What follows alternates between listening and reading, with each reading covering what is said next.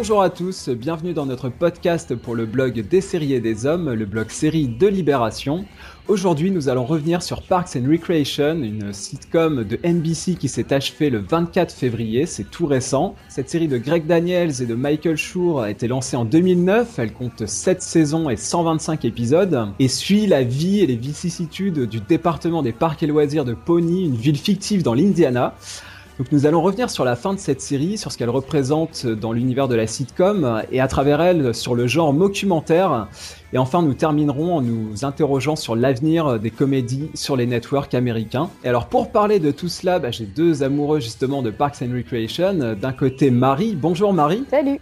Et également à mes côtés Joël. Salut Joël. Oui, salut.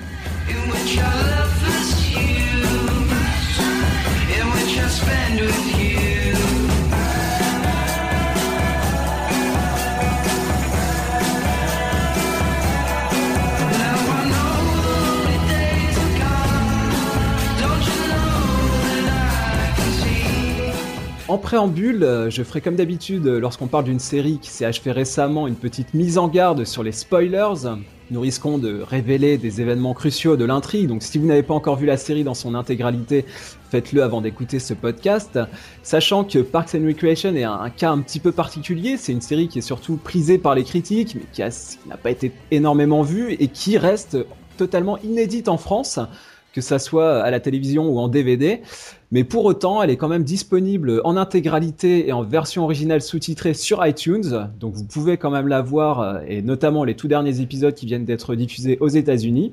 Et par ailleurs, euh, le distributeur euh, qui est Universal annonce un doublage en cours, donc peut-être une diffusion prochaine sur une chaîne française pour cette série, dont nous allons diffuser un certain nombre d'extraits au cours de ce podcast afin de revenir dans cet univers un peu fou et déjanté de cette série, donc Parks and Recreation.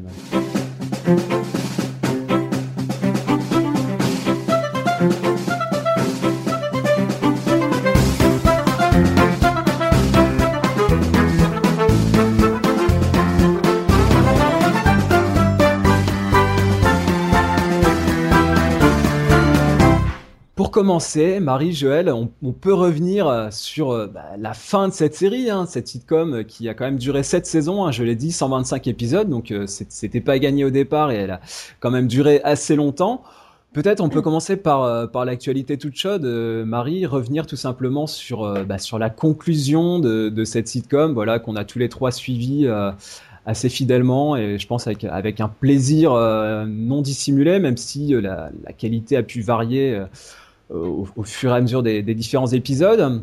Alors tout simplement, Marie, bah, voilà, qu'as-tu ressenti euh, en voyant la conclusion de cette de cette sitcom euh, Parks and Recreation? Et notamment bah, sur le procédé un petit peu un petit peu audacieux qu'a adopté la série euh, au cours de cette ce dernier épisode et de manière générale au cours de la dernière saison qui était plus courte, hein, qui a compté uniquement 13 épisodes.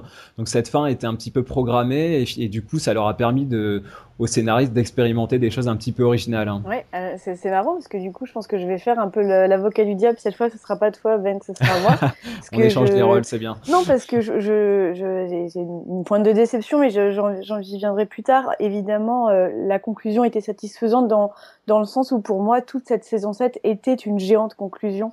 On a, on avait beaucoup, euh, beaucoup plus de câlins et de gentillesse et de, euh, de petits clins d'œil euh, hyper touchants à, à, ce que Parks and Recreation a été, plus mm. que qu'une nouvelle saison en soi. Et en fait, et en effet, de toute manière, avec le, départ de Anne, Anne Perkins, qui était la meilleure amie de Leslie pendant les six premières saisons, le fait qu'elle soit partie a quand même enlevé une, certaine patte à la, à la série.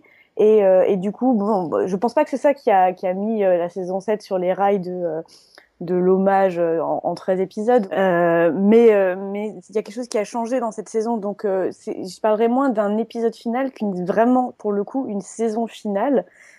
Qui était à la fois très feel good et super sympa à regarder, et en même temps pour moi amatrice plutôt de du côté acide de la série, un peu décevante. Mmh, ouais, c'est c'est marrant hein, finalement euh, quand la, la, fin est annoncée à l'avance et qu'on sait le nombre d'épisodes qu'on va tourner et qu'il n'y a pas cette, euh, cette épée de Damoclès parce que la série, euh, a, été menacée tout au long de son existence. Hein. On, se rappelle que la première saison comptait 6 épisodes. ensuite, c'est, on est parti sur un rythme plus long, 24 épisodes. Et après, il y a une saison aussi qui a été raccourcie, 16 épisodes. Donc c'était et puis les audiences n'étaient pas trop au rendez-vous. Donc c'est une série qui a survécu euh, plus que plus que vraiment euh, vécu euh, tranquillement. Et les, les, les, auteurs ont souvent dit qu'ils ils écrivaient le, dernier épisode de chaque saison comme une possible conclusion, hein, en sachant pas trop de, quoi le lendemain serait fait. Et finalement, bah, le fait que cette fin soit annoncée a, a pu et, et, moi je te rejoins quand même là-dessus, a pu défavoriser finalement le les voilà le, punch qu'on pouvait retrouver dans la série. Euh, Joël, de ton côté, est-ce que tu ressens le, la même chose? Peut-être euh, un effet euh, Friends? Je pensais beaucoup à Friends dans le sens où on, a senti vraiment cette émotion. Marie l'a dit, qui gagnait la série et, et du coup. On, on, regardait un petit peu en arrière et que finalement, on, voilà, il y avait beaucoup de câlins comme comme tu l'as dit et du coup, c'était plus tout à fait l'esprit complètement déjanté, barré qui pouvait partir dans tous les sens qu'on a tant aimé dans cette série. Oui, c'est vrai, donc je partage cet avis. C'est vrai que c'est toute la saison, euh, ce sont tous ces 13 épisodes euh, finaux qui, qui représentent en fait un, grand final depuis, euh, mm. depuis le début de cette saison 7. D'ailleurs, il y a des épisodes qui, qui, qui, qui n'ont rien à voir. Hein. Il y a un épisode 10 qui, qui est entièrement consacré au personnage de Andy, enfin au, Johnny Karaté de, de, de, Andy, qui est un épisode très sympa, mais qui n'a absolument rien à voir avec le reste. Quant à l'humour, euh, un peu euh, acide, effectivement, avec des, des, des, même des effets de montage, des effets de découpage dans le script qui étaient dans les saisons avant et qui ont fait le charme de la série. Franchement, euh, on ne les retrouve plus du tout dans cette saison 7. Hmm. Et alors, on, peut en parler un petit peu du, du procédé. Alors ça a été beaucoup dit à la Six Feet Under hein, pour, euh, pour ce dernier épisode, hein, puisque là les auteurs ont pris un pari audacieux de... Et d'ailleurs c'est étonnant dans cette saison, parce qu'on l'a dit, elle était assez nostalgique, et en même temps elle s'est propulsée en avant dans le futur. Il y a eu à la fois des ellipses, des, des sauts dans le, dans le futur, euh, notamment dans ce dernier épisode qui était assez, euh, assez surprenant. Euh, et d'ailleurs, euh, le, cast s'est réuni euh, après la diffusion du dernier épisode dans le, late night de Seth Meyers et Chris Pratt, qui interprète Andy, a expliqué que pour l'anecdote, il avait blagué sur le fait que voilà, il pourrait finir la série un petit peu à la Six Feet Under, c'est-à-dire tuer tous les personnages. mais finalement, là, il, ne, meurt pas, mais en tout cas, on se projette dans, ce que va devenir leur vie. Ça participe justement à cette à rassurer le téléspectateur en lui disant euh, non seulement on est, une, on, est devenu une série feel good, mais en plus euh, ne vous inquiétez pas, euh, il y a, on va voir à ce qui se passe après la fin du conte quoi. En gros, on vous rassurez-vous, dans un temps ils sont toujours heureux et dans un mm. temps ils sont tout, tout va toujours bien. Oui, c'est ça. On voit qu'il reste euh, soudé malgré le fait que chacun va après un petit peu vivre sa vie. Les couples se sont formés, mais malgré tout, il reste euh, dans une vie, euh, à former une grande famille. Et d'ailleurs, ce qui est symbolisé aussi par les, les enfants de Anne et de, et de Leslie, hein, qui, qui, qui, jouent ensemble et finalement ils se disent voilà peut-être qu'ils vont se marier un jour. Donc il, voilà, il y a ces liens qui sont qui sont toujours créés. Et vraiment, le, le clin d'œil à Six Feet je trouve, est assez prononcé parce qu'on voit les acteurs vieillis à un moment donné. Euh, il y a une scène d'enterrement euh, on pense vraiment très fort à ce qu'on a pu voir dans Six Feet. Il y a aussi cette scène avec la photo finale pour immortaliser le groupe où euh, voilà, je repensais à Claire, à, Claire qui part, euh, qui part de la maison. Enfin voilà, moi j'ai beaucoup pensé à ça, mais je trouvais que le, processus et, le procédé était assez mécanique dans le sens où on voit euh, Leslie qui touche le bras d'un personnage et puis on enchaîne sur la projection dans ce que, ce que va devenir ce personnage. Donc tout ça pour souligner le fait que c'est Leslie qui a été un espèce de catalyseur et qui finalement a, a révélé ce personnage à lui-même. Et après, on voit ce qu'il va devenir. Ça, Joël, moi, je trouve que c'était pas tellement dans l'esprit de la série quoi. C'était c'était assez mécanique c'était des ficelles assez voyantes alors que la série moi je trouvais même si elle repose sur des codes classiques euh, c'était pas aussi voyant quoi. Là c'était quand même assez appuyé euh, oui c'est ça c'est pas très c'est pas très fin. Non non non. parce que la série la série nous a raconté ça en fait. La série nous a raconté euh, l'histoire de cette euh, civil servant en fait qui, qui, dont l'enthousiasme en fait renverse déplace des montagnes Et c'est ce qu'elle a fait, on l'a vu faire en fait. C'est en tant que spectateur, depuis, depuis, le premier épisode de la saison 1 euh, jusqu'à ce dernier épisode, on l'a vu construire cette famille, on l'a vu euh, offrir à des, à des, à des gens euh, qui n'en avaient peut-être pas le droit dans la société des opportunités formidables, ressouder les équipes quand elles partaient de côté, être toujours au, service de tout le monde. Et il n'y avait vraiment pas besoin de nous, de nous le rappeler comme si on ne l'avait pas compris ou comme s'il y avait encore quelque chose à nous expliquer. C'est vrai que la, la, la, la sitcom euh, acide, plein de clins d'œil euh, et, assez rythmée s'est transformée quand même depuis, depuis déjà euh, le milieu de la saison 6, peut-être même le début de la saison 6, même en une sorte de sitcom familiale. Allez, on va écouter un, premier extrait d'un épisode de la saison 7 qui s'appelle Ron and Jamie, dans lequel on, peut entendre Ron se disputer, Ron Swanson se disputer avec Leslie quand tout à coup il sent une présence celle de Tammy 2, son, sa deuxième ex-femme, qui s'est recasée avec Jeremy Jam. D'ailleurs, l'épouse en question, l'ex-épouse, est interprétée par Megan Mullally, qui est euh, l'épouse de Nick Offerman à la ville. Donc voilà aussi un clin d'œil euh, à une mise en abîme de la réalité.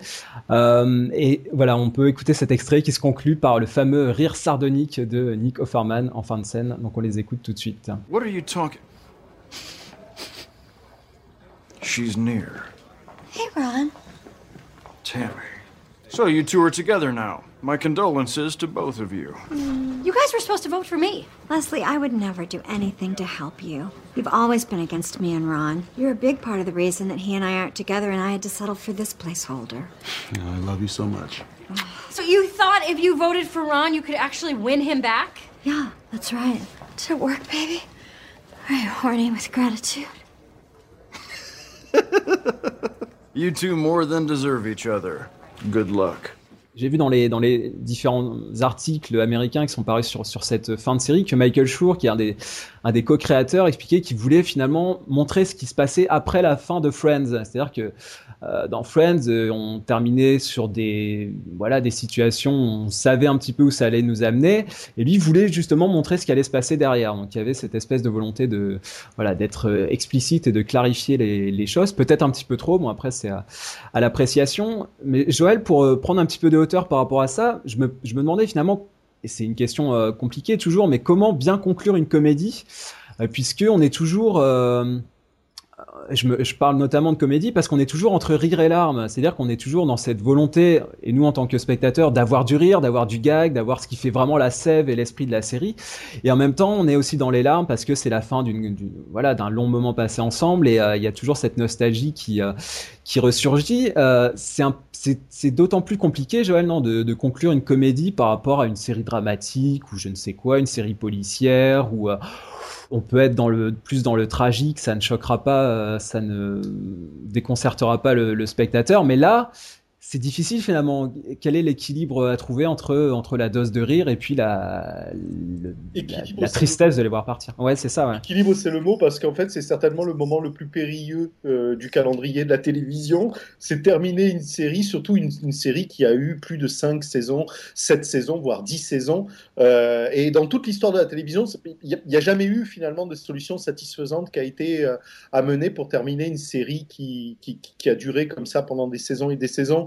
Euh, rien n'est satisfaisant. Alors le coup du départ des personnages, les personnages qui se séparent, qui vont euh, vers un avenir meilleur, ça n'est pas satisfaisant pour nous puisque de toute façon nous les perdons, hein, ils nous quittent. Mm. Et, le, et le coup de la fin, euh, de la fin où bon bah, bah, ça y est c'est fini, c'est le dernier épisode, et puis il y en aura plus, c'est pas non plus satisfaisant pour nous puisque on sait que dans l'univers virtuel ils sont restés dans, dans, leur environnement et que donc ils doivent y vivre des nouvelles, des nouvelles aventures, mais cette fois-ci sans nous, simplement nous n'en sommes plus les, les spectateurs. Et je crois que le public a toujours été déçu par les, par les finales. On, on, a, mm. on dit toujours, ah, c'était un grand final, etc.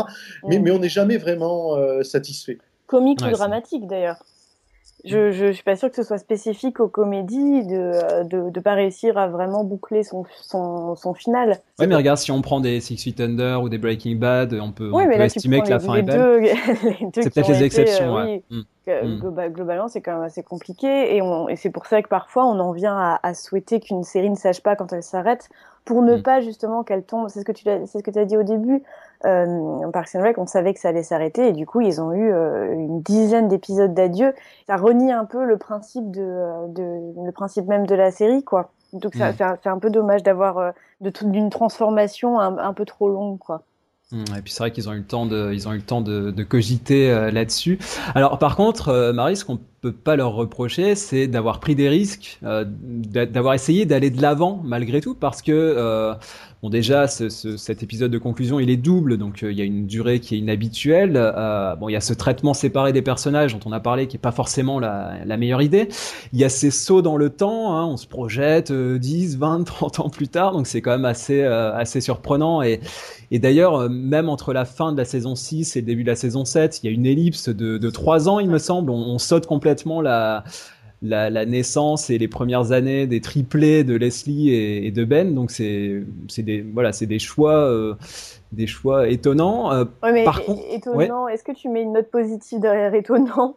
Parce que, bah, euh... Disons que c'est je, je, mettrais ça dans le sens positif dans la mesure où ils ont essayé voilà de de, de ne pas s'installer dans un ronron et ils ont essayé de tenter des choses un peu différentes. Maintenant moi je voilà je suis un peu comme vous. Je, je pense pas que ça soit vraiment la le, la meilleure, le meilleur de la série qui, qui oui. se place à mon avis dans cet entre-deux, dans les saisons 3, 4, 5, où là on a vraiment euh, la très bonne comédie avec beaucoup d'épisodes qui s'enchaînent euh, vraiment de qualité. Oui, et puis sa force, euh, sa force c'était justement d'être un peu figé dans le temps, d'avoir ce. Je dis pas qu'il fallait pas, mm. euh, qu'il fallait pas développer des relations entre les personnages et, et les faire tomber amoureux, se marier, avoir plein d'enfants. C'est juste que euh, ça avait ce côté euh, comme euh, qui, qui, rappelle un peu les, cartoons, enfin les, séries animées où, mm. où t'as des personnages qui, ont, qui sont depuis 25 ans et qui vieillissent pas. En fait, euh, ici c'est un, un, endroit figé. On est dans le département, le, le département des, des, des, parks and recreation. Parcs et loisirs, ouais. Mm. Et parcs et loisirs, ouais. Et, et, et c'est pas c'est pas censé être. en fait, c'est ça tout l'intérêt de la comédie, et que justement on est on n'est pas censé s'attacher aux personnages au point de, de vouloir les voir être heureux c'est vu que c'est mm. pas que c'est pas pour ça qu'on est tombé amoureux d'eux au départ. Alors on va écouter, euh, Joël, tu l'as évoqué, donc c'est un épisode qui s'appelle The Johnny Karate Super Awesome Musical Explosion Show. Euh, donc c'est le dixième épisode de la saison 7 et tu l'as dit, c'est un épisode un peu particulier, un peu détaché du, du fil narratif de, de la série, euh, un délire un petit peu à la Community euh, qui aurait euh, pourquoi pas, servir de conclusion si on, si on était parti dans le, délire complet, euh, pourquoi pas. Mais en tout cas, voilà, c'est un épisode qui réunit un petit peu tous les personnages, euh, à part euh, Tom et Donna, qui sont euh, eux pour le coup absents, ce qui est d'ailleurs assez, assez étonnant. On va écouter un petit extrait de cet épisode qui propose plusieurs fausses publicités. Euh, D'ailleurs, pour faire le point avec Six Feet Under, c'est ce que proposait la série d'Alan Ball dans sa première saison. C'était assez étonnant. Et donc là, on va écouter une publicité pour le Punch Burger Dinner for Breakfast Burger Combo. Donc euh, voilà, on écoute cette publicité. On se retrouve tout de suite après. We know what you want. Healthy, natural food that still tastes great. And we're here to tell you, it doesn't exist. Healthy food is for suckers. It tastes like garbage, and if you say you like it, you're a chump and a liar. Be honest, this is what you want to eat. The Paunch Burger Dinner for Breakfast Burger Combo. It tastes amazing. What's in it? Who cares? How many calories? Shut up. It's awesome. Put it in your body or you're a nerd. Revenons justement, on a commencé à le faire euh, sur les, les, les, personnages euh, de la série. On va se replonger un petit peu dans cette, dans cette série qu'on a quand même malgré tout euh, beaucoup aimé, hein, même si la, la dernière saison vous a peut-être un petit peu déçu, mais en tout cas voilà, ça reste parmi ce qui se faisait de mieux sur les sur les networks américains sur ces dernières années.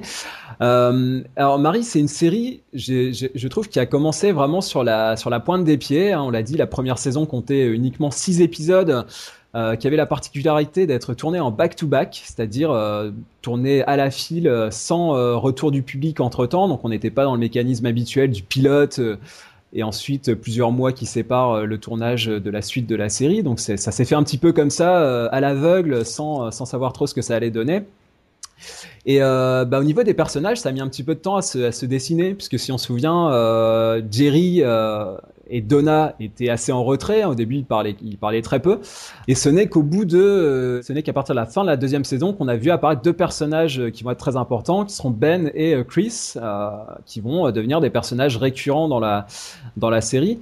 Donc finalement, Marie, c'est Parks and Recreation, c'est une série qui a mis un certain temps à se, à trouver sa propre identité, qui a tâtonné un petit peu, qui a rendu des personnages plus importants. Alors on connaît la mécanique habituelle, les acteurs ont été séduisants, ils les ont convaincus et donc ils leur ont donné un rôle élargi.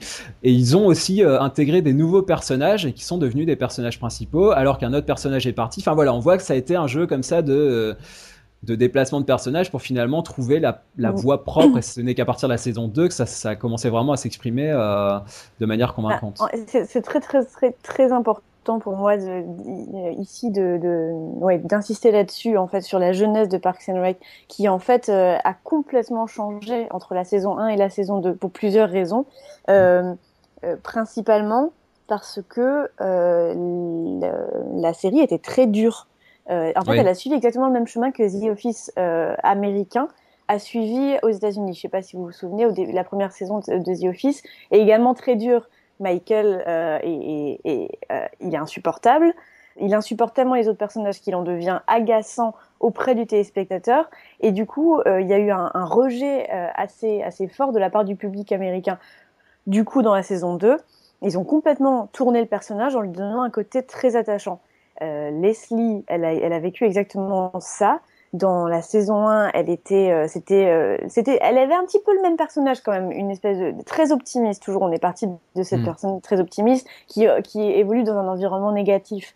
très idéaliste. Mais il y avait beaucoup d'animosité de la part des autres personnages. J'ai essayé de retrouver ça, j'ai essayé de regarder quelques épisodes, mais, mais j'ai vu que quelques extraits d'épisodes où April est, est, extrêmement méchante envers elle. Tom, c'est encore pire en gros, personne ne l'aime, et comme personne ne l'aime, euh, et personne ne fait de concessions en disant non mais elle est quand même sympa, euh, elle, elle, devient très antipathique aussi auprès du public. Et du coup, cette série en elle-même, la saison 1, est devenue très antipathique. Et c'est pour ça que euh, les, les, scénaristes ont été obligés d'opérer un, un, un, fort changement. Et dans la saison 2, on le voit et c'est très subtil et c'est là qu'on remarque quand même qu'il y a du talent et que les scénaristes euh, savaient ce qu'ils faisaient. C'est que en, quelques euh, phrases, en quelques attitudes, ils ont réussi à retourner le truc en nous faisant comprendre que cette fois que Leslie n'était pas juste quelqu'un d'agaçant, mais qu'elle avait un cœur énorme et qu'elle avait en fait le pouvoir de faire changer les choses parce qu'elle a des grands rêves et, euh, avec des grands rêves on peut tout faire. Et en fait, c'était peu de choses, mais ça a marché et ça ça a vraiment fait basculer la série vers ce qu'elle est devenue aujourd'hui. Pas, euh, il y a eu euh, une très forte période très intéressante où ils ont réussi à mélanger encore de l'humour acide avec euh, avec de la gentillesse, mais ce, grand changement entre saison 1 et saison 2 pour moi est, quand même très très important à noter.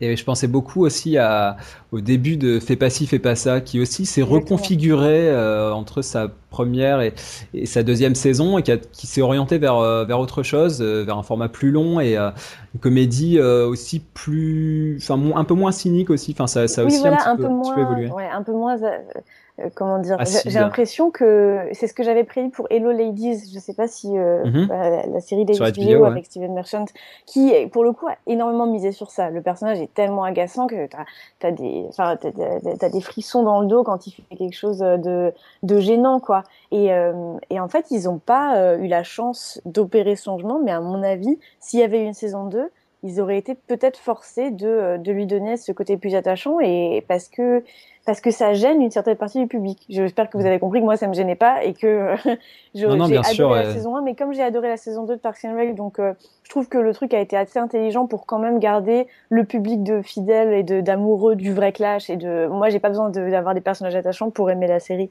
Mais c'est aussi le, la preuve que laisser un petit peu de temps, ça permet aussi de voilà de, de, de, s'installer. C'est étonnant finalement que ce soit HBO qui, a, qui annule Hello oui. Ladies prématurément et que ouais. NBC fasse confiance à Parks and Recreation et lui permettre de, de devenir la série qu'elle est, qu'elle est aujourd'hui. Donc euh, là, pour le coup, ils ont laissé un petit peu de, de confort. Euh, alors Joël, par rapport à également la ville de Pony, qui un, on l'a dit, c'est une ville fictive. Hein, son, son, slogan, c'est premier en amitié, quatrième en obésité, euh, ce que je trouvais pas mal. Euh, et alors, c'est une ville qui fait beaucoup penser, et notamment parce que Michael Schur a, a écrit pour cette série, à, au Springfield de, des Simpsons. Euh, c'est-à-dire que la, je trouve que la, la, la ville a commencé aussi à s'exprimer euh, notamment à partir de la saison 2. C'est-à-dire qu'on a eu toutes ces assemblées générales où finalement on a, commencé à voir plein de personnages, même pas secondaires, mais tertiaires, avec des, qui avaient juste des petits rôles pour s'exprimer lors d'une assemblée. Donc ça aussi, c'est venu agrémenter. Tous ces personnages sont, venus s'agréger au petit cocon du début de la série. finalement, c'est devenu une série euh, avec énormément de personnages, quoi, très, une profusion de personnages hauts en couleur. Oui, c'est quelque chose qui a aidé aussi la série à, gagner en originalité. Parce qu'en fait, lorsqu'elle débute, cette série, elle est euh, évidemment comparée à The Office. Elle est euh, aussi un documentaire et ça se passe dans un bureau avec une galerie de personnages loufoques, etc. On, on sent bien qu'on est très proche presque de la, de la copie à, tel point qu'on compare directement euh, le personnage de Leslie à celui de Michael Scott. Mais justement, euh, l'idée, l'idée initiale, Joël, de, de Parks and Recreation était au tout départ hein, de faire un spin-off de The Office. Après, ça a rapidement été euh, écarté parce qu'ils voulaient que la série ait une vraie identité.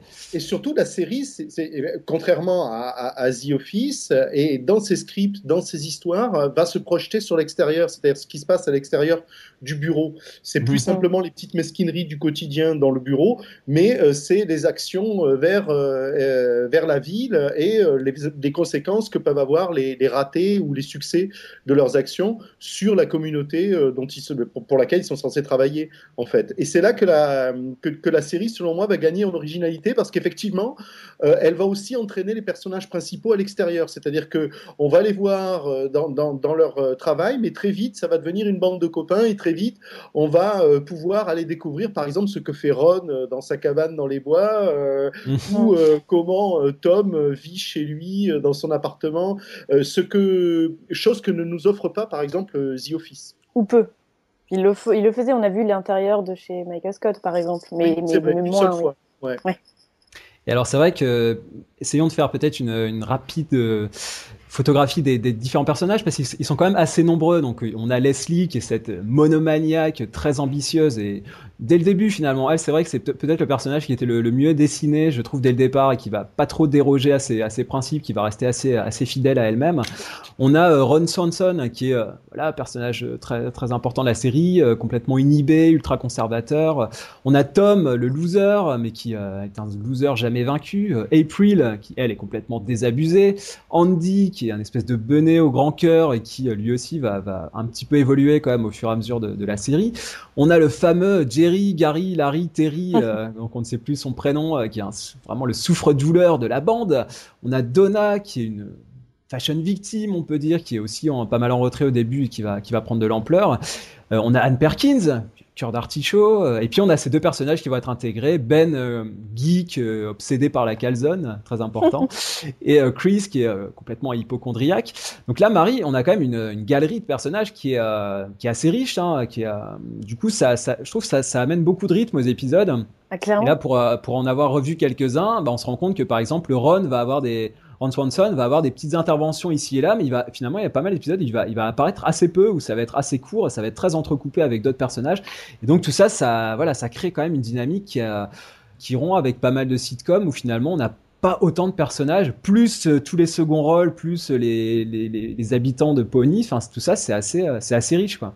Oui, parce qu'au départ, euh, c'est vrai ce que tu dis. Au, départ, comment dire, le scénario était plus fort que les personnages. Enfin, l'histoire, le but de faire rire avait plus d'intérêt. En fait, je vais le dire, je vais dire ah parce que c'est quand même une, série géniale et voilà. Enfin, pendant cinq, peut-être même six saisons, c'était c'était c'était excellent. Enfin, le but principal est, de est de faire rire avant tout et donc euh, de, de développer le personnage euh, seulement en secondaire. Et c'est ça qui a porté les premières saisons.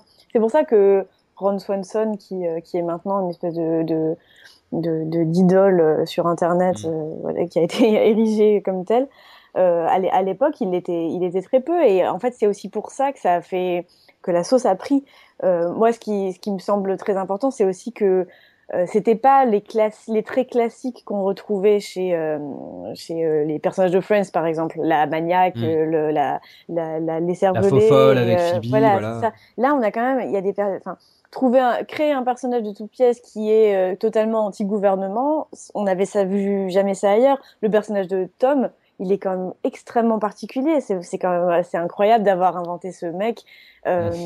Et, et du coup, c'est ça qui a pris au-delà, à mon avis, et qui a permis de, porter la série euh, plus loin. C'est que c'est qu'il y avait des personnages qu'on n'avait jamais vus ailleurs. Et puis là, c'est vrai qu'on se demande souvent comment euh, Leslie peut, peut s'en sortir avec une telle bande de bras cassés.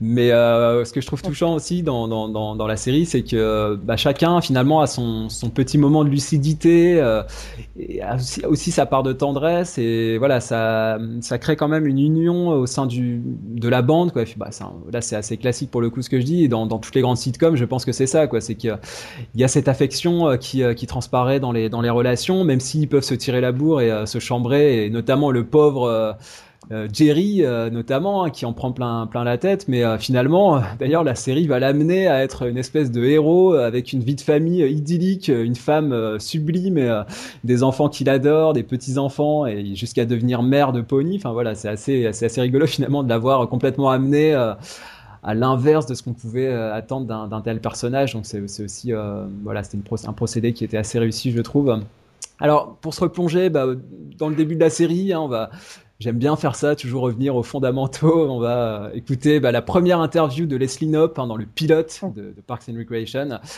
Et on va se rendre compte à quel point, justement, je le disais, la, le personnage, je trouve, était bien dessiné. Parce que là, tout de suite, elle se place dans la lignée euh, à la fois d'Hillary Clinton et de Sarah Palin. Euh, bon, voilà. Et, euh, et, en même temps qu'elle fait cette interview, hein, on reviendra sur le genre documentaire, elle, est, elle, tente de déloger un ivrogne coincé dans un toboggan avec un balai. Euh, et donc euh, voilà, il y a cette, euh, cette technique d'alternance qui, qui, fonctionne très bien dans la série, avec évidemment le discours qui est contredit par l'image. Ça aussi, c'est un procédé qu'on retrouve très fort dans Modern Family, ou au début dans Fais pas ci, fais pas ça, ils avaient la même technique avec donc ce discours à la fois féministe et ses grandes ambitions euh, de Leslie, mais la pauvre qui récolte quelques maigres applaudissements euh, quand elle parvient à déloger ce, type du toboggan. Donc euh, on écoute euh, voilà, la première interview de Leslie Knope. You know, when I first tell people that I work in the government, they say, oh, the government, the government stinks. The lines are too long at the DMV. But now things have changed. People need our help. And it feels good to be needed. You know, government isn't just a boys' club anymore. Women are everywhere. It's a great time to be a woman in politics. Hillary Clinton, Sarah Palin, me, Nancy Pelosi. We did it! You know, I, I like to tell people, you know, get on board and buckle up because my ride's going to be a big one. And if you get motion sickness, you know, put your head between your knees because Leslie Nope's stopping for no one. Alors finalement, donc ces, ces personnages, on l'a dit, donc ils, voilà, ils ont, ils ont quand même des, euh, des moments de lucidité. Euh, le plus idiot n'est pas forcément celui qu'on croit, avec avec Jerry. Donc ça aussi, c'est des ficelles qu'on connaît bien. Euh, et au-delà de ça, Joël, euh, il y, a, y, a, tout un ensemble de techniques euh, narratives dans la série autour des personnages. Donc Marie l'a dit, c'est une série qui est très euh, caractère-driven, hein, comme on dit, c'est-à-dire qui est vraiment une série de personnages et c'est eux qui articulent le, le, le récit plus que l'inverse. Et euh, bah, ces personnages, ils révèlent à la fois des faces cachées. Euh, la famille de Jerry, par exemple, ça sort de nulle part et c'est complètement inattendu. Euh, ou aussi Ron, qui, Ron Swanson, qui se révèle un jazzman. C'est Duke Silver dans la série. ces personnages, ils ont des alter ego, parfois ils ont des némésis. Donc Là, on sent qu'il y a vraiment un jeu autour de la, combinaison des personnages, de, leurs opposés, de leurs contraires, de leurs faces cachées. Donc tout ça, c'est voilà, c'est encore une manière de d'agrémenter la série avec de nouvelles, histoires autour de ces personnages qu'on apprend à connaître et à apprécier. Oui, de toute façon, c'est ce qui fait euh, toute la saveur d'une sitcom quel que soit le, mode ou le traitement euh, scénaristique, c'est euh, comment vivent et comment se, que, euh, se développent les, personnages secondaires. Parce qu'en fait, les personnages secondaires, ce sont ceux qui ont le plus de latitude, puisque ce sont ceux qu'on connaît le moins au début de la série. Autant le, le, héros, l'héroïne ou le ou les héroïnes sont très bien définis dès le pilote, et on les connaît presque par cœur dès le pilote. C'est très important pour nous pour pouvoir suivre la, la comédie, pour pouvoir comprendre la comédie. Autant les personnages secondaires sont souvent des traits, euh, des, traits de caractère très exagérés, mais à peine esquissés et qui deviennent absolument savoureux euh, dès que euh, la sitcom ou la comédie se donne le temps, au fil des saisons, de les exploiter dans des épisodes, de nous le faire découvrir et, justement de prendre le temps de nous le faire découvrir par petites touches comme ça, c'est-à-dire de nous donner ce plaisir délicieux de deviner, de compléter le reste de l'histoire, de la biographie de ces personnages petit à petit et ça les rend extrêmement attachants, ce genre de procédé. Et la, et la série, tu as raison, il y a tout à fait réussi euh, à partir de la saison 2 jusqu'à la, jusqu'à la saison 5 à, continuer à exploiter la, saveur de, de ces personnages. Mais Joël, est-ce que euh, Ron Swanson ou, euh, ou, Tom, par exemple, sont des personnages secondaires, ce qui ferait de Leslie l'unique personnage euh, principal? Est-ce que tu vois une hiérarchie comme ça aussi clairement établie? Lorsque la série se présente dans son premier épisode, c'est très très clair. C'est vraiment les aventures de, de cette, de cette femme qui est une pile mm. électrique. Et, et Marie l'a dit d'ailleurs tout à l'heure, des personnages, il y a des personnages qui sont très très en retrait, qui, qui, qui ont, qui ont mm. juste un plan comme ça, et qui tous se positionnent par rapport à Leslie. C'est-à-dire qu'effectivement, comme Marie l'a dit aussi, qui commente les actions de Leslie, qui euh, les critique, euh, essaye euh, éventuellement de tirer au flanc ou de saboter, etc. Ce qui donne à cette première saison un, côté aussi un peu particulier. Mais les personnages sont clairement des personnages secondaires. Alors qu'à la fin, ou très vite, à partir de la, saison 3, euh, effectivement, il est inconcevable d'imaginer euh, la, vie de ce bureau sans l'un ou l'autre, alors que je crois que jusqu'à la saison 7, on ne saura euh, jamais réellement ce qu'ils font les uns et les autres. Au début, quand tu prends la série, franchement, si Tom avait disparu à la fin de la saison 1, Ouais, bah, la preuve, le mec, comment il s'appelle, qui, est, qui, est parti après deux ans. C'est oui, c'est ça. Au début, ils ont un Marc, qui, est là, qui est amoureux de Leslie, qui est très très important d'ailleurs. Hein, un personnage un peu étrange. C'est un personnage qu'on revoit plus après dans le reste de la série, qu'un personnage sensé. C'est un personnage qui sait, qui comprend ce qui se passe et puis qui, qui, est très calme, qui leur dit non mais voilà il y a du boulot à tomber, c'est comme ça. Euh, c'est un personnage qu'on reverra plus après. Peut-être que c'était ça aussi qui était très énervant dans ce personnage. Moi, il m'énervait ce personnage. Oui, oui, il est très énervant, c'est vrai.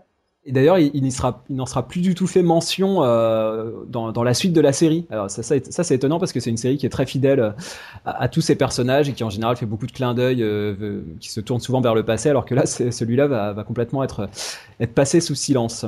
Alors Marie, dans les, dans les personnages, bah justement, euh, tu as commencé à l'évoquer, euh, celui qui a les faveurs souvent du, du public, et d'ailleurs il y a des vidéos qui compilent toutes ces répliques qui sont vraiment très drôles, je, je, vous les conseille, c'est Ron Swanson.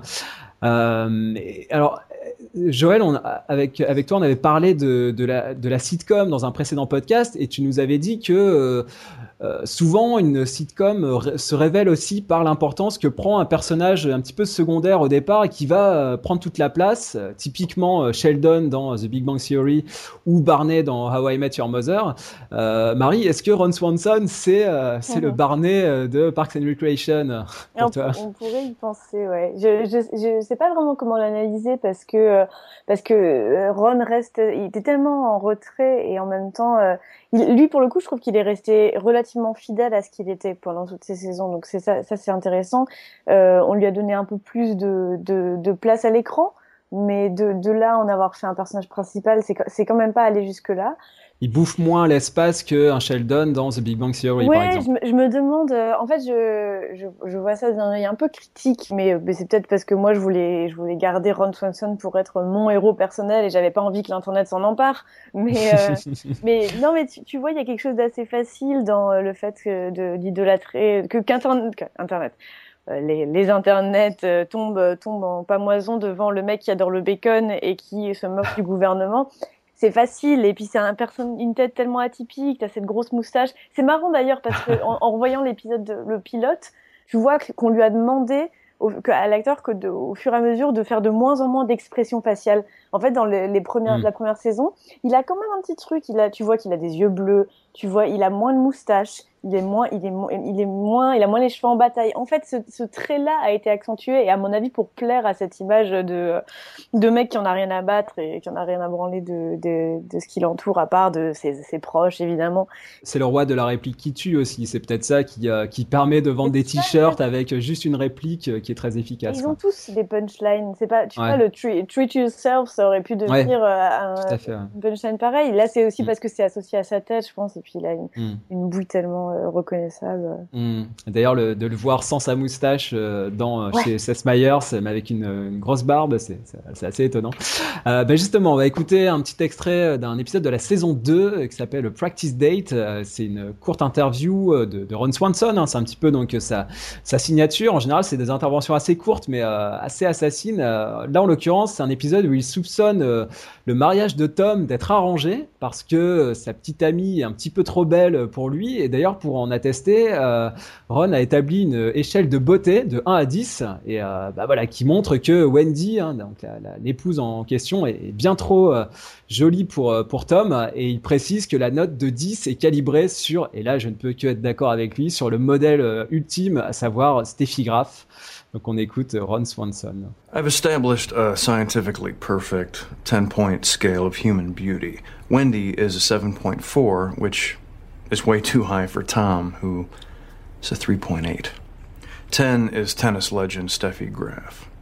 Alors Joël, sur les personnages secondaires, ils sont aussi euh, très importants, euh, secondaires voire même tertiaires. C'est des personnages qui ont une vraie euh, chair, j'ai envie de dire, une vraie euh, une vraie corporalité dans la série. Euh, alors il y en a beaucoup. Moi j'aime beaucoup notamment euh, John Ralphio euh, et sa sœur jumelle Mona Lisa. D'ailleurs il l'a décrit comme une klepto, une nympho et une pyro. Je trouvais ça, je trouvais ça pas mal résumé. Il y a aussi les ex-épouses de Ron Swanson, Tammy 1 et Tammy 2 parce que ces deux ex-femmes s'appellent toutes les deux Tammy. Euh, il y a Jeremy Jam, qui est le membre du euh, City Council, qui est comme une sorte de, némésis de Leslie, euh, avec ce fameux slogan You just got jammed. il y a les animateurs de radio aussi, Crazy Ira and The Douche. on voit aussi les médias, les journalistes, etc. Jusqu'au petit cheval Little Sebastian. tous ces personnages, ils sont d'une richesse incroyable. C'est pour ça que je pensais beaucoup à Springfield des, des Simpsons parce que euh, je trouve ça vraiment très impressionnant dans la, série, la manière dont les auteurs ont réussi à, finalement à entretenir tous ces personnages, à leur donner une vraie euh, présence euh, sans que ça en soit trop. Et finalement, on va retrouver son John Ralphio par-ci, sa Tammy par-là, ça va donner des, des, intrigues assez délirantes. Donc voilà, ça c'est une vraie grande réussite de Parks and Recreation. Oui, tout à fait. Tout à fait, c'est vraiment très, euh, c'est très très bien euh, réussi. Et tu as raison de faire la comparaison avec avec Springfield. C'est l'aspect que prend euh, cette série. D'ailleurs, Springfield dans les Simpsons, les, fans des Simpsons le savent, est, est en compétition avec une autre ville voisine qui s'appelle Shelbyville. Et, euh, et on, on, retrouve ça aussi, bien entendu, dans Park Recreation, euh, avec euh, la ville d'à côté, qui est en fait la même ville, mais qui est Eagleton, hein, qui a été séparée de Pony, les deux, les deux communautés qui s'en veulent à mort. Il y a plein de détails comme ça qui font penser effectivement aux Simpsons, notamment aussi la description des industries de Pony, hein, avec ce fabricant de bonbons à la limite de la légalité, qui fait, qui fait vraiment penser à, la centrale nucléaire de Monsieur Burns euh, et qui, bien entendu, à coup de dollars, euh, peut faire ce qu'il veut dans la ville euh, et faire grossir les gens, les faire crever d'obésité sans qu'il y ait aucun problème, tant qu'il finance tout ce qui est en déficit dans la ville, etc. etc. Et, et, on pourrait comme ça dresser tout, une, tout un tas de listes de similitudes avec, avec l'univers des, des, Simpsons de, et aussi de descriptions très, très acerbe très sarcastique aussi euh, de la vie en communauté, euh, même si finalement euh, dans cette sitcom tout se passe bien et, et tout va bien entre amis. Quoi. Crazy Ira and the douche, 93.7. You know why I'd never be an astronaut? Two words, space farts.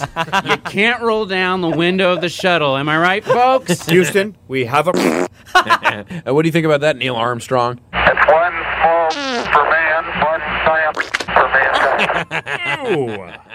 Il y a aussi euh, dans les, ces personnages là qui apparaissent de temps en temps, il y a Purd, qui est un journaliste télé euh, porté sur les scandales. Ça, c'est aussi une critique très forte de des médias, du fait qu'ils surlignent tout euh, et qu'ils veulent qu'ils veulent tout tourner au scandale. Il y a Joanne Calamezzo, qui est l'animatrice du talk show Pony Today, et puis Jennifer Barclay, qui est elle la conseillère politique de, Leslie et Ben.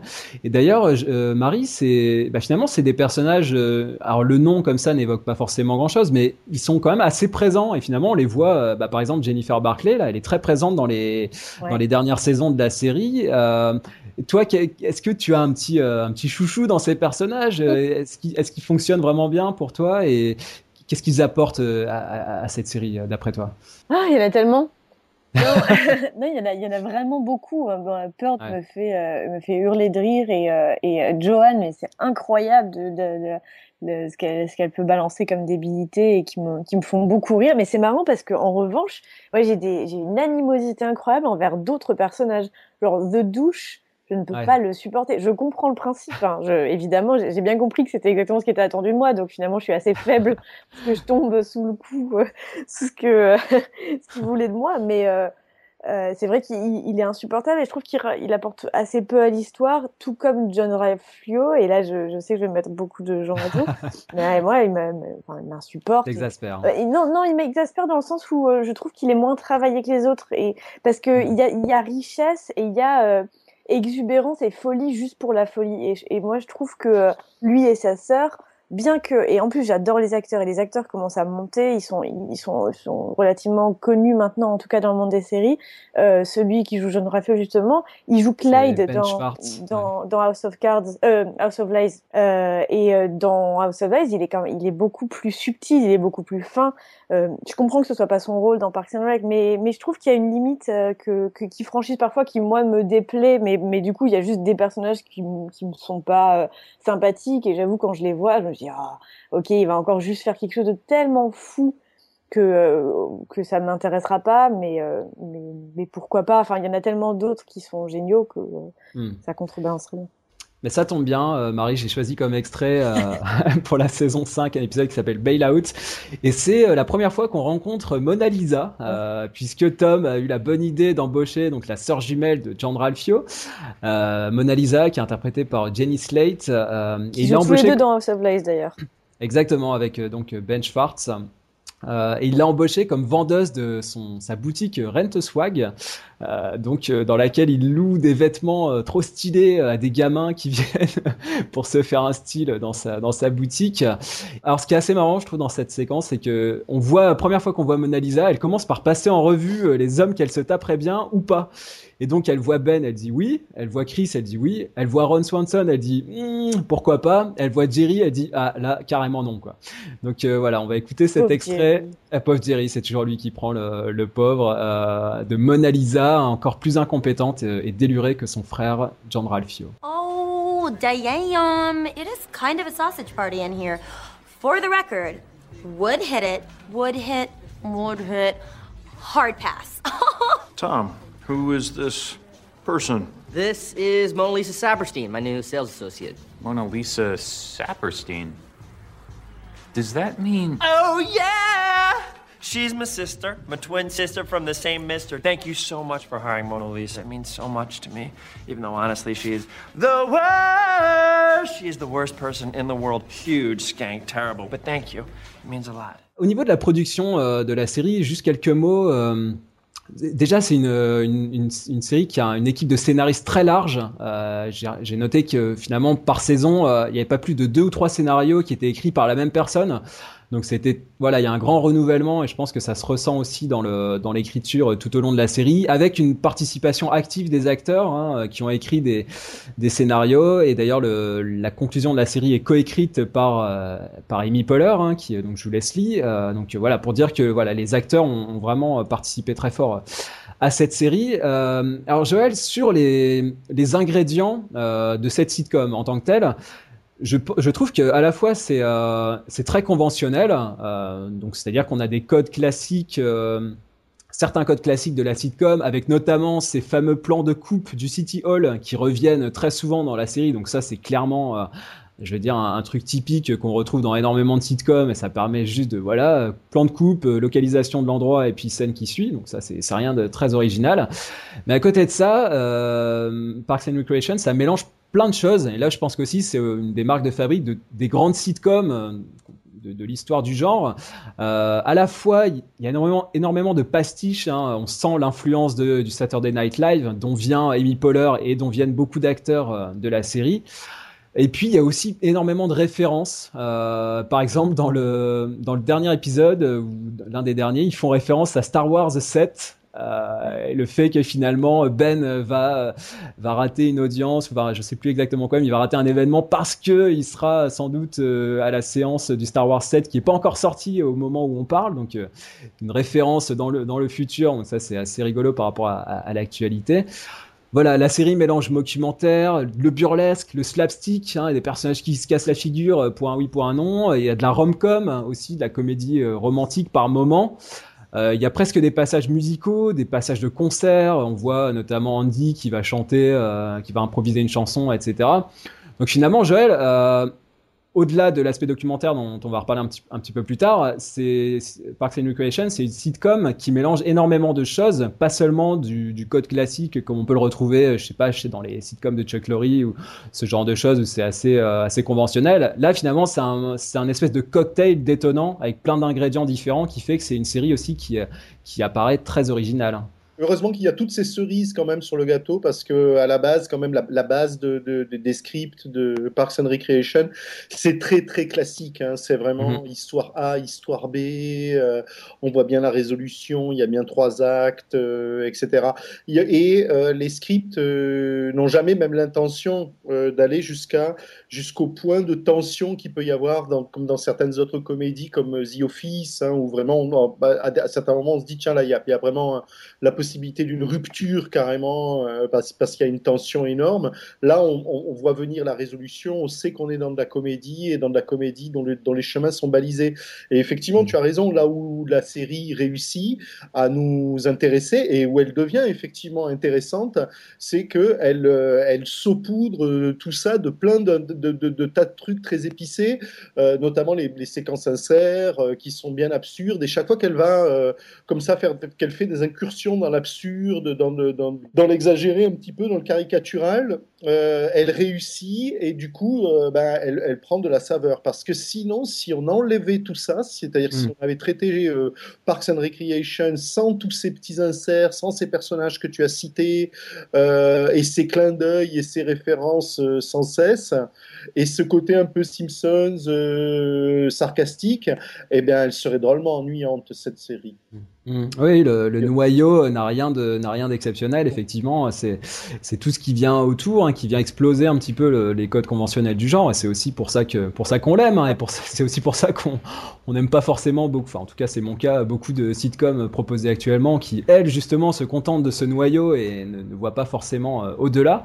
Euh, et alors, Marie, on va on va écouter un extrait euh, bah, qui a trait justement à cette référentialité dont je parlais. Ça va être un extrait de la saison 6 où euh, Ben, euh, qui a beaucoup de temps libre, parce que là à ce moment-là il n'a pas de, taf, il nous explique les règles de son fameux jeu de plateau, euh, The Cons of, of Dunshire. en plus, Ben c'est un personnage un peu geek, voilà, qui, qui, qui, peut nous parler, nous en tant que, en tant que fan de cette série Parks and Recreation comment tu, tu, ressens finalement ce genre de, de gimmicks là qui euh, sont presque des clins d'œil quoi quand il va nous expliquer les règles d'un jeu de plateau ou qui va euh, se voir offrir en cadeau par Leslie euh, un trône de fer. Et ça ah c'était pas mal fichu d'ailleurs parce qu'on voit vraiment le trône de fer. Et il se prend pour un des personnages de la série qui part dans des répliques solennelles. Bon voilà ça ça c'est aussi très plaisant. Il y a un petit côté The Big Bang Theory quoi. C'est le côté un petit peu clin d'œil geek high euh, etc. Oui, ça a un impact surtout dans, notre attachement vis-à-vis de ce personnage parce que ça le rend plus réel. En fait, euh, Parks and Rec peut très bien euh, être, en effet, comme dans Les Simpsons, en fait, une, ville un peu à part dans laquelle qui pourrait être être loin de, ce que nous on aime et de notre pop culture, mais en fait, du coup, en, rajoutant ces petits morceaux, en parlant de Star Wars, en parlant de Game of Thrones, en parlant de tout ça, on se sent encore plus proche d'eux, et donc c'est en même temps très simple comme euh, comme gimmick et, très euh, et très sympathique, très appréciable. Moi, ce que je, ce que je pensais là où tu voulais nous emmener, c'était le fait que ce soit assez euh, que, que ça revienne souvent ce genre de, de gimmick là. Ben qui parle des calzones ou Ben qui parle de son son amour pour le pour les jeux de rôle, c'est mm. c'est très ça revient très souvent et ça c'est en effet quelque chose de très classique dans les dans les séries comme ça, mais ça marche et ça c'est ce qu'on aime. C'est en fait c'est une espèce de euh, de récompense envers le téléspectateur, c'est dire ah bah tu as suivi la série, alors voilà tu vas comprendre cette blague là et ça va donner une espèce de connivence encore plus euh, plus euh, renforcée. Mmh, ouais, bien sûr. Puis ça, tu l'as dit, ça, ça ancre vraiment la série dans, dans une certaine réalité, dans la nôtre. Donc c'est vrai que du coup, ça, ça crée un rapport très affectif au spectateur. J'adore la boîte, euh, la boîte de comptable, de comptable, d'expert comptable qui veut systématiquement l'embaucher. c'est un événement qui fait que bon, il va pas chez eux, mais qui désespère et cette boîte qui qui, qui, qui, qui rêve un jour de l'embaucher et qui sont des gens qui rient à ses blagues, etc. Oui, oui. C'est pour lui en fait. en fait, ça me fait penser au, au personnage dans dans, dans Ice Age ce pauvre gars qui a été abandonné par toute sa tribu qui est parti sans lui en fait. Dans l'âge de glace, oui. C'est le, le, patron est, délirant et, et Ben euh, fait des blagues de comptable. Il, il emploie le mot euh, to account et, avec le double sens du mot du verbe en anglais. Et euh, le patron lui est mort de rire et tu vois Ron à côté qui ne comprend pas en quoi ça peut être ça peut être drôle. Donc effectivement, c'est ça joue beaucoup ouais, sur ce côté geek. Moi, je trouve le, le personnage de Ben et c'est pas seulement parce qu'il s'appelle Ben, hein, mais je le trouve, euh, je le trouve très, très réussi, très, très drôle par son côté pince sans rire et en même temps euh, qui, se, qui se lâche par moment. Et en même temps, c'est moins fou, quoi. C'est le moins fou, ouais. C'est, vraiment la, la caution euh, de tranquillité, d'apaisement aussi pour Leslie. C'est aussi pour ça, peut-être que le, le, couple fonctionne bien. C'est que lui, il la stabilise et puis elle, elle lui amène cette excentricité qui manque un peu dans sa, dans sa vie, cette pincée de, de folie. Donc finalement, ouais, ça, je pense, c'est un, un duo qui, qui fonctionne bien. Donc on va, on va écouter cet extrait. Euh, alors plusieurs procédés comiques euh, à, à relever. Euh, donc quand Ben explique les, les, règles de ce jeu de plateau, alors déjà sur l'enchaînement, sur le, le, débit, sur le timing, il, y a, il, y a, il, explique toutes les règles. Apparemment c'est une scène qui a été assez compliquée à suivre. Il expliqué chez Seth Meyers, ça, ça, a été infernal parce qu'il fallait euh, débiter ça très rapidement. Il y a ce, cette dichotomie entre euh, entre un orateur qui est surexcité qui est Ben qui explique les règles et, euh, et Leslie qui elle complètement bouche bée. Donc il y a, ça c'est très très fréquent dans la série. Quelqu'un qui, qui débite très vite et des observateurs bouche bée qui regardent euh, avec une vraie identification du, du spectateur.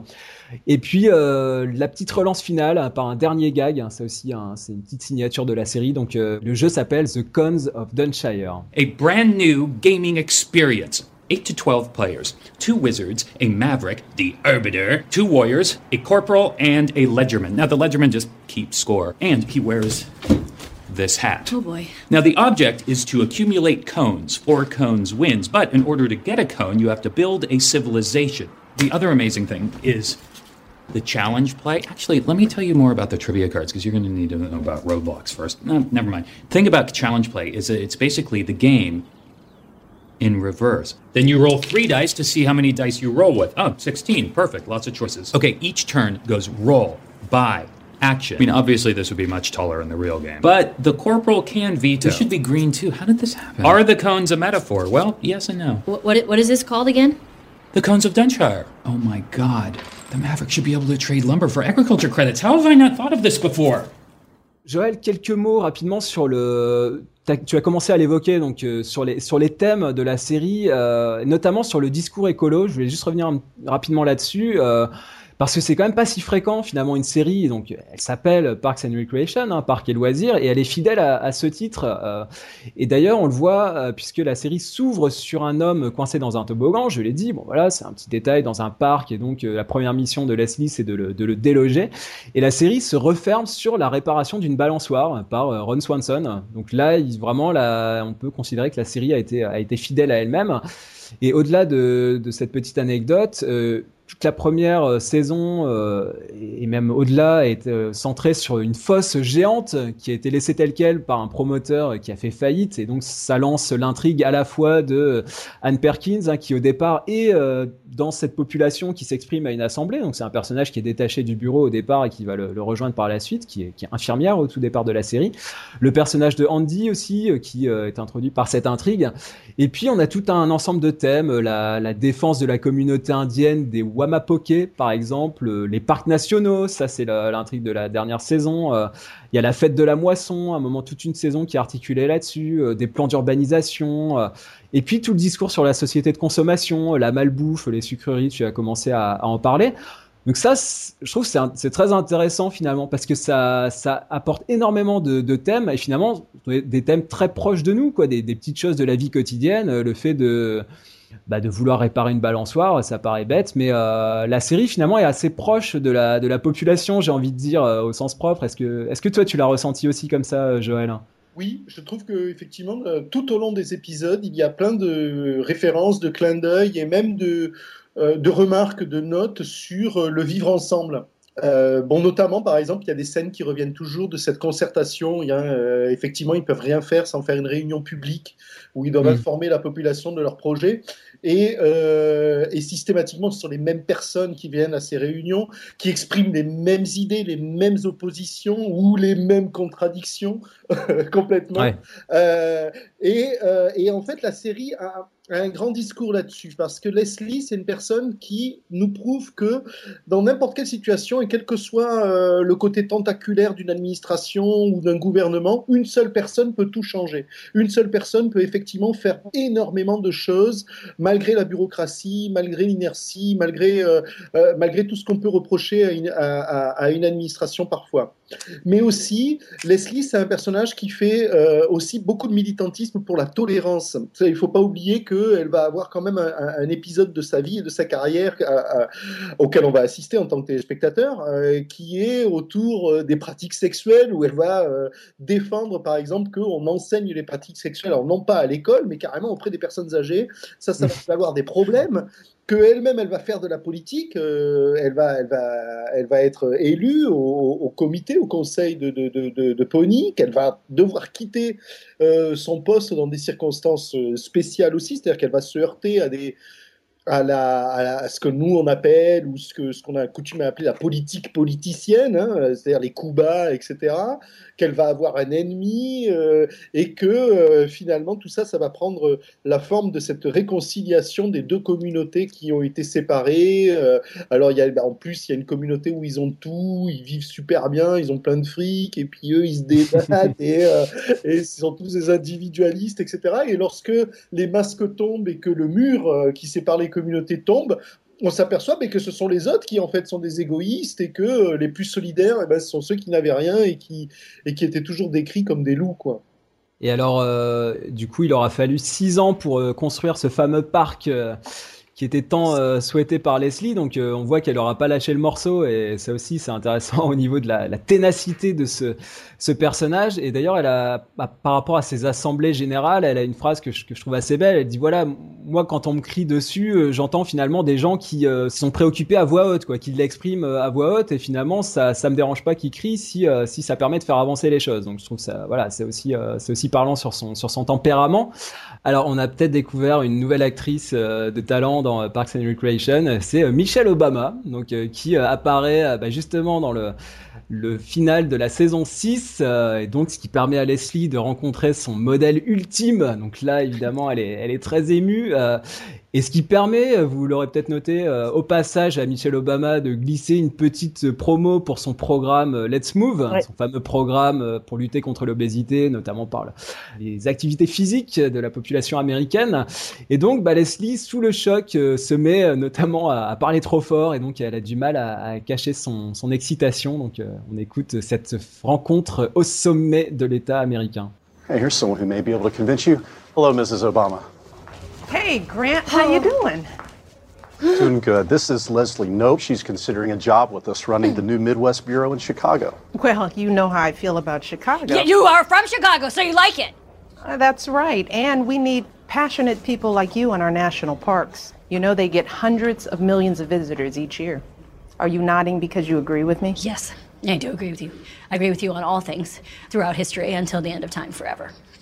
You and Grant work together? Yeah, we work together a lot. He's helped me integrate the Let's Move program into our national parks, you know, getting kids outside, rock climbing, hiking. Wow, that's really, really incredible. Great work. I'm sorry I'm talking so loud. I'm getting louder now and I can't stop. My apologies. Joël, juste un mot sur la, sur la forme et sur l'esthétique, sur la mise en scène de la série. Il y a un truc, notamment dans Parks and Recreation, tu auras sûrement noté, c'est euh, ce jeu sur les zooms avant, zoom arrière, hein, très léger de la caméra. C'est-à-dire qu'on a l'impression de voir un photographe qui sera en train de faire sa mise au point. Euh, si vous regardez bien, euh, on s'en rend pas forcément compte comme ça sans y prêter attention, mais quand on regarde Parks and Recreation, c'est tout le temps, il y a tout le temps du mouvement. Alors soit par le montage, soit par les coupes, soit par la caméra. Donc on n'a jamais vraiment un plan fixe pendant plusieurs secondes d'affilée. Ça fait partie des petits trucs qui, qui signent la, série, qui vont de pair avec le débit du dialogue, euh, les jeux de regard aussi en conclusion de scène. Il y a à la fois une adresse au spectateur et une vraie nervosité dans la forme. Est-ce que tu, euh, tu, partages ce sentiment, Joël? Oui, euh, normalement, bon, ça c'est le truc du, du, du, du documentaire, hein, c'est-à-dire de, de prendre la forme du documentaire avec une caméra qui est très souvent portée, avec des, zooms avant, des zooms arrière, des recadrages comme ça au début de, de l'action pour, pour toujours rappeler qu'il y a une caméra, pour, pour, pour, renforcer, pour donner un côté documentaire, un côté réel à l'action qui se passe devant, et puis pour renforcer le comique aussi, puisque euh, ça nous donne l'impression que ces images sont volées, et donc euh, du coup, mmh. elles sont encore plus drôles. Dans Parks and Recreation, tu as raison, ils en, ils en abusent plus que dans d'autres documentaires, mmh. parce que dans dans d'autres documentaires, on, fait ça au début d'une séquence et puis ensuite, on tourne ça vraiment avec une caméra qui est sur pied, avec, on fait des bons plans fixes et même, et même on va jusqu'à des plans rapprochés ou des gros plans euh, pour faire des champs contre champs, ce qui normalement ne devrait pas être le cas dans un, dans un documentaire. Tandis que Parks and Recreation euh, garde quand même ce procédé pendant longtemps et surtout, Parks and Recreation joue sur le premier plan, second plan très souvent, euh, hmm. en fait, c'est un recadrage ou un travelling ou un petit zoom qui nous permet de découvrir une action qui se déroule dans le dos du personnage ou dans le bureau d'à côté ou, euh, ou quelques mètres derrière, en fait alors sur la sur la forme, euh, alors au niveau narratif, donc on, l'a dit, il y a à la fois des, des ellipses et puis euh, euh, il y a ce double jeu entre le fameux retour à la case départ, un typique de la sitcom, et puis malgré tout une, quand même une progression narrative hein, parce que les, les, personnages vont quand même évoluer, certains vont arriver, d'autres vont partir, il va y avoir des mariages, des naissances, etc. Donc ça ça ça bouge un petit peu quand même, et puis surtout Marie, on reproche souvent à la sitcom d'être assez mécanique dans l'usage de rires enregistrés. Or là, il n'y en a pas.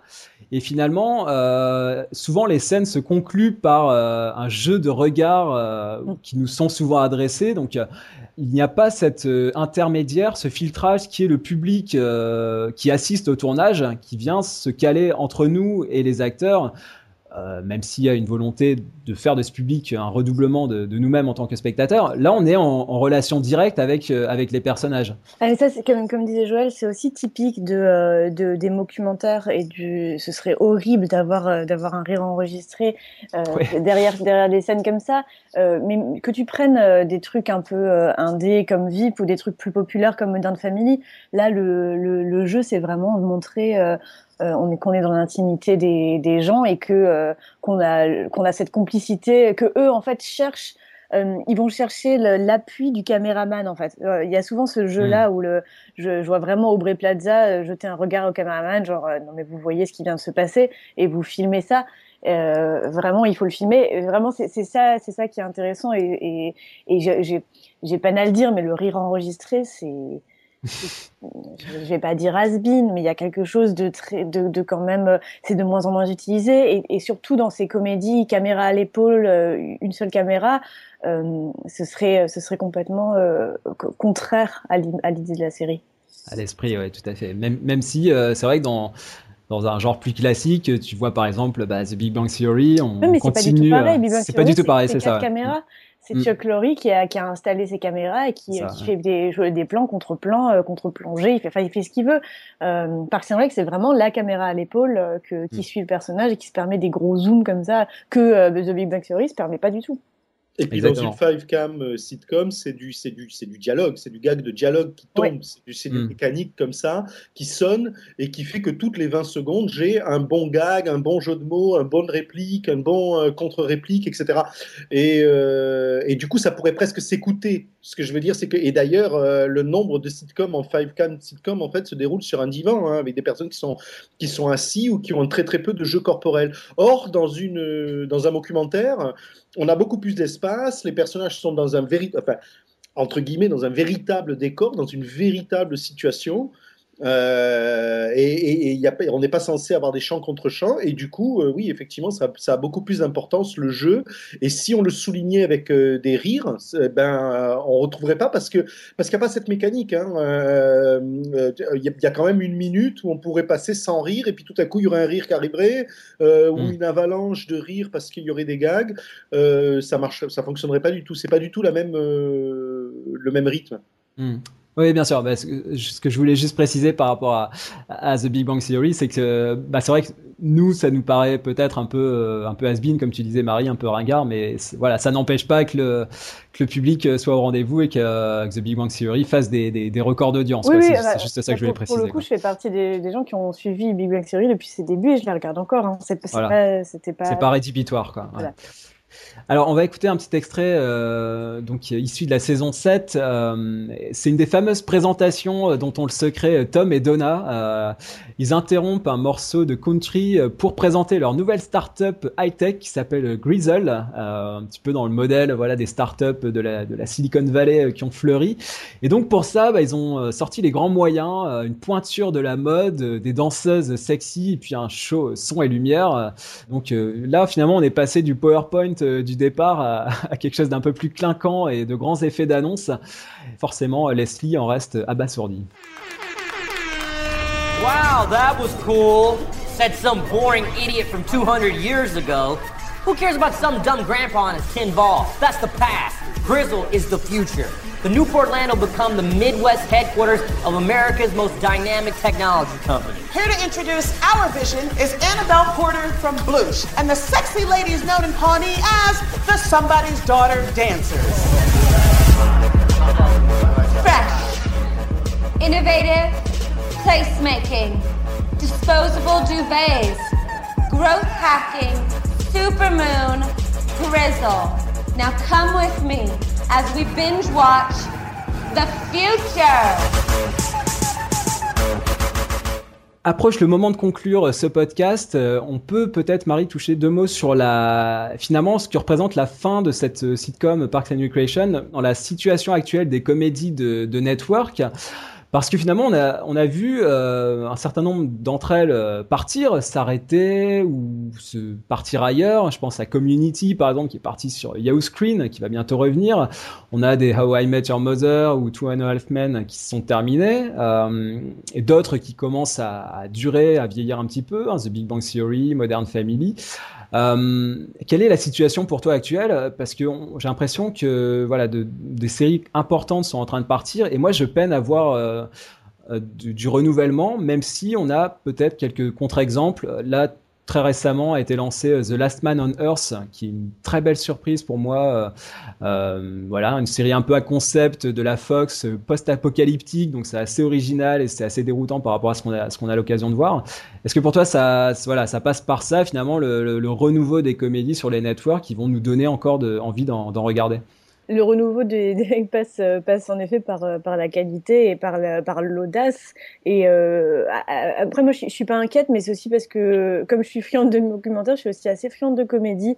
Et je, regarde à peu près 50% de, de comédie et 50% de drame. Donc, j'ai pas vraiment de difficulté à trouver chaussures à mon pied en termes de, de comédie très drôle. Euh, en ce moment, je, enfin, mon, mon plaisir, c'est vraiment de regarder chaque épisode de Episodes, la, la série Showtime. Mm mais qui est, savoureuse et qu'il est encore, euh, après quatre ans de, euh, de, de, bons et loyaux services. Même Modern Family, pour moi, ça, reste, euh, c'est un mastodonte, mais qui ne s'épuise pas. Et je ne sais pas comment ils font, mais moi, j'arrive encore à le regarder et, à m'émerveiller et à, rire, ce qui est quand même, ce qui était quand même pas gagné.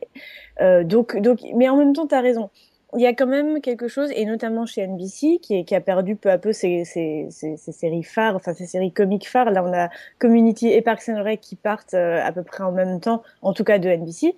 Euh, comment comment faire maintenant pour relancer quelque chose et relancer une comédie sur la longueur? C'est plutôt ça, moi, qui m'inquiète. Mmh. Euh, par exemple, on a eu il y a pas il y a quatre ans le début de New Girl qui en est maintenant à sa quatrième saison et qui peine un peu à trouver cette nouvelle dynamique, à savoir parce que eux ils ont un concept un peu différent, mais ça reste une comédie euh, très pure et dure. Donc, euh, quelle sera la série qui va faire de nouveau cette saison à part The Big Bang Theory et, Modern Family C'est une bonne question. Est-ce que maintenant, aujourd'hui, on, on, a à l'antenne quelque chose qui va durer 7 ans? Je ne sais pas. Ouais, c'est difficile à dire. C'est vrai que une communauté de fans comme, comme, comme on l'a vu, quoi. C'est hmm. ça. Ah ouais, c'est ça. Mais c'est vrai que quand on voit un peu euh, ce qui se fait euh, actuellement, euh, parce qu'en fait, on, on, avait un, là un carré euh, de NBC qui était Community, The Office, Parks and Recreation et Sorty Rock. Donc là, on avait vraiment des, des, choses de qualité. Mais sur les quatre que je viens de vous citer, bah, aujourd'hui, il n'y en a plus aucune sur sur NBC. Ça, c'est une chose.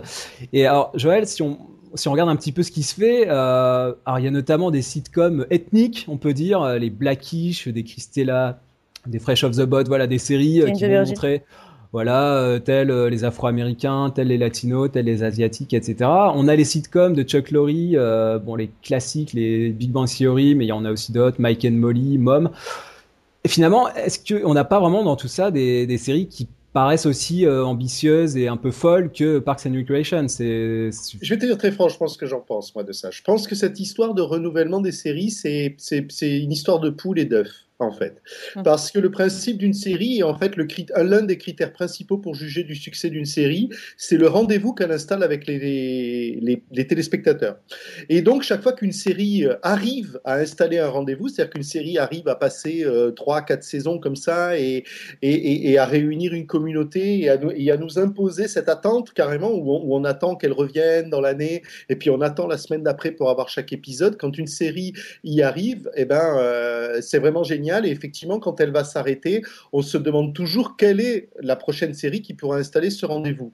Mais euh, c'est pour ça que c'est un peu l'histoire de la poule et de l'œuf. Ce qu'il faut savoir, c'est que quand une série arrive à installer ce rendez-vous, et eh ben en fait, ce rendez-vous, il y a de la place pour quatre ou cinq séries seulement pour ce rendez-vous. Et donc, elles empêchent c'est comme les arbres qui poussent et puis qui empêchent les, jeunes pousses de, à côté de, pouvoir grandir. C'est la même mm. chose. Et eh ben, il faut qu'elles meurent, ces séries, pour qu'on s'aperçoive qu'il euh, y a du potentiel dans une autre ou permettre à un concept qui est probablement sur une table ou dans une armoire qui a été un petit peu oublié ou qui est actuellement maltraité par des diffuseurs, ben, soit remis euh, au goût du jour. De toute façon, ce rendez-vous, il est obligatoire et cette case, elle existe. Ce que je veux dire, c'est qu'un jour, les Simpsons vont s'arrêter et forcément, quelqu'un va dire, mais qu'est-ce qui va pouvoir venir remplacer les Simpsons. Il y aura quelque chose qui va venir remplacer les Simpsons parce qu'il est hors de question que la télévision s'arrête à, l'heure des Simpsons. Il est hors de question qu'il y ait 22 euh, minutes d'écran noir. oui, mais on est en période cyclique. Je pense que c'est ce que Ben voulait dire non, mais, voilà, c'est ça, c'est qu'il y aura toujours de la sitcom, il y aura toujours plein de nouvelles propositions. Maintenant, est-ce que nous, en tant qu'amateurs, ça va nous vraiment nous passionner? Est-ce qu'on va continuer à les suivre? Il y a peut-être un déplacement sur des comédies un peu plus sophistiquées, un peu plus cyniques aussi, qui vont être déplacées sur le câble. Tu parlais de Marie de Episodes ou, euh, ou des séries un petit peu entre comédie et drame, euh, comme Transparente ou des ou Mozart in the Jungle, par exemple, c'est une, une, comédie qui, qui pourrait être très bien sur un sur un network, mais on constate que finalement tout ça, ça, voilà, ça, ça se déplace un petit peu, mais c'est aussi normal. Hein, c'est. Il faut que ça, ça, soit nouveau en fait. C'est ce que disait Marie, c'est l'audace en fait. C'est mm. ça qu'on veut tous. C'est vrai que euh, et c'est ça qui nous fait poser question en fait, c'est qu'effectivement après Friends, on n'imagine pas un autre Friends. C'est pour ça qu'on se pose la mm. question de qu'est-ce qui va bien arriver. Après euh, The Office, on n'imagine pas un autre The Office, etc., etc. Et donc du coup, euh, c'est pour ça qu'on est dans, dans, aussi sceptique quant à la possibilité de voir apparaître quelque chose, parce que, mais au final, en fait, quelque chose va apparaître, mais cette chose-là, il faut qu'elle soit imprévisible, qu'elle soit vraiment euh, nouvelle ou qu'il y ait un angle nouveau dans ce traitement pour qu'on pour puisse euh, faire le deuil des autres, en fait. Hmm. Se bah, remarier, on... va dire. Quoi. Tout à fait. Bah, ce, sera peut-être le cas de The Last Man on Earth. C'est pour ça que ça sera intéressant pour moi de voir euh, la, continuité de cette série. Est-ce qu'elle va pouvoir s'installer? Est-ce qu'elle va euh, voilà, se poursuivre sur plusieurs saisons? Je pense que là, il y a un challenge intéressant pour, pour la Fox et euh, pour les networks au sens un peu plus large. Bah, en attendant, pour Parks and Recreation, c'est terminé. Aubrey Plaza va pouvoir retrouver son sourire. Oh, Nico Ferman. mal la connaître, je crois. Ah ouais, c'est peut-être mal la connaître. Euh, Nico Forman va et d'ailleurs a pu se raser la moustache, donc ça c'est fait. Et on le retrouvera dans la saison 2 de Fargo, donc euh, ça c'est très attendu. Et puis euh, Chris Pratt, lui, en pleine ascension, qui va sans doute continuer à exploser au cinéma. En attendant, pour Amy Poehler, bah voilà, les aventures vont se poursuivre autre part. Well, it's time for us to go. but I want you all to know. Merci à tous de nous avoir suivis dans ce podcast. Un grand merci à Marie et à Joël donc d'être revenus en ma compagnie sur cette sitcom bah, voilà, qui nous a vraiment séduit, hein, qui va un peu nous manquer, euh, qui est donc Parks and Recreation. On peut se retrouver pour en parler sur le blog des séries et des hommes. Vous pouvez nous contacter à l'adresse libé.feuilleton avec un s et via la page Facebook et le compte Twitter. Et donc, on se quitte sur une dernière chanson de Johnny Karaté. Bye bye pony.